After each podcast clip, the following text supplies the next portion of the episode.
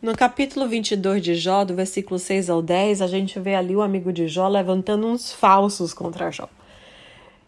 Calúnia, difamação, dizendo que Jó não ajudou o pobre, não ajudou a viúva, né, que era um poderoso que, que oprimiu, eu vejo ali, né, isso, oprimiu é, os mais pobres, e por conta disso o Senhor o castigou.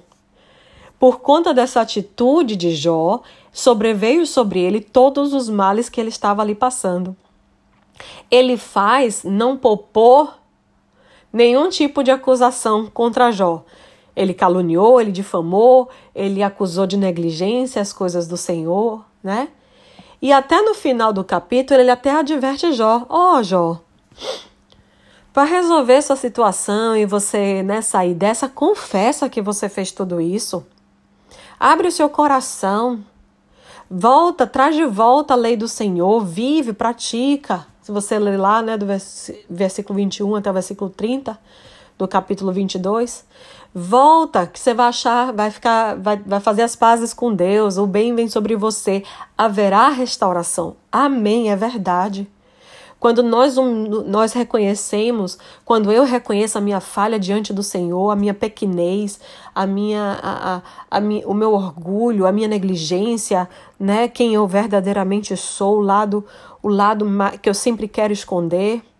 Quando eu reconheço isso diante do Senhor, o Senhor se levanta para nos dar vitória, restauração, para nos ajudar nos dá perdão, salvação. Mas nessa situação não era verdade. As calúnias eram infundadas, os comentários de Elifaz eram infundados sobre Jó, porque o próprio Deus fala no capítulo 1, versículo 8, a Satanás que Jó não havia homem semelhante a ele, homem íntegro e reto. Em outras traduções fala justo, que teme a Deus e se desvia de mal a visão de Deus para Jó totalmente diferente da de Elifaz, do seu amigo. Então vemos a incoerência, vemos a mentira. Porque se Deus via Jó daquela forma, o amigo também via. Porque atos de integridade, retidão e justiça, elas são expressas, a gente vê a pessoa praticando. Então o amigo também via. Só que o amigo estava preocupado em achar o problema para Jó e dar a solução.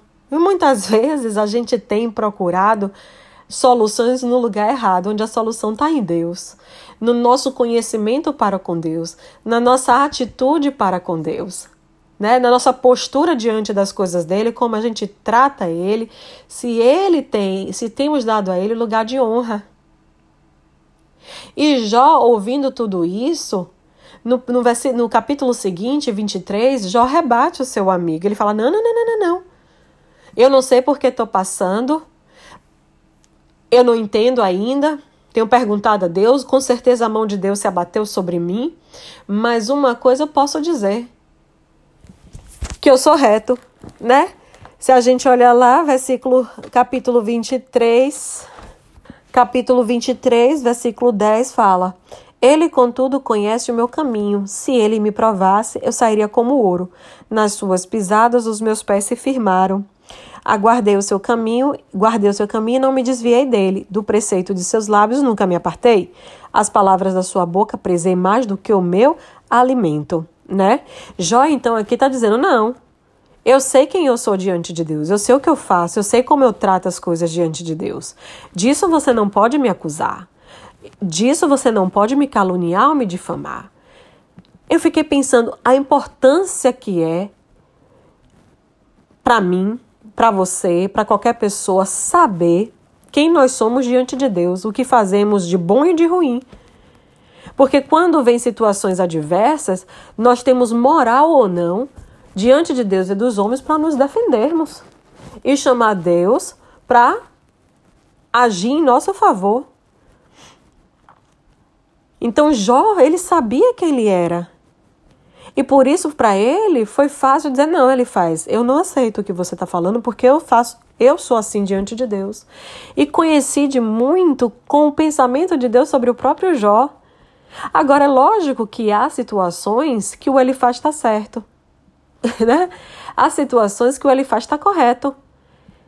Tem coisas que sobrevêm sobre a nossa vida como consequência da calúnia e difamação, do tipo de calúnia e difamação que o próprio Elifaz estava fazendo contra Jó. E a solução está lá também, que ele dá o que é.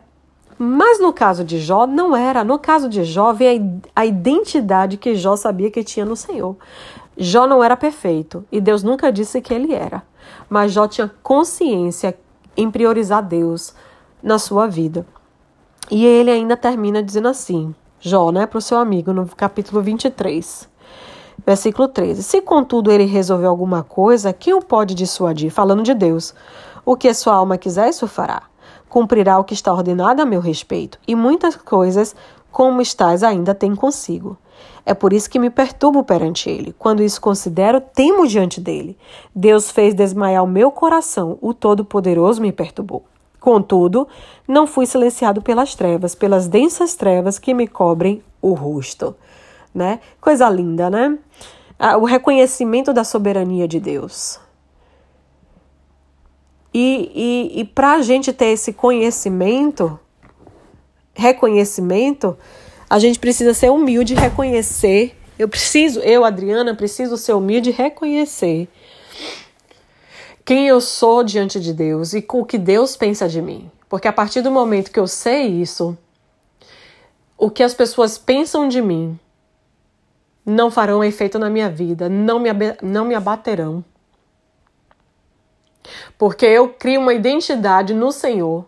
Olha, eu sei que isso não condiz o que está falando, mas eu deixo na mão de Deus para responder. E o Senhor toma a batalha, o Senhor toma né, a nossa peleja.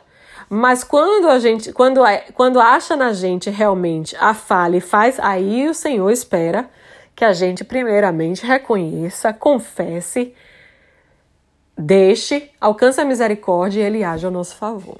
Amém. Então, vamos ter convicção que somos fiéis ao Senhor. Porque quando temos essa convicção de que somos fiéis a Ele, nada que venha do outro, nenhuma acusação, nenhuma palavra difamatória, nenhuma palavra calunia, é, caluniosa nos abaterá.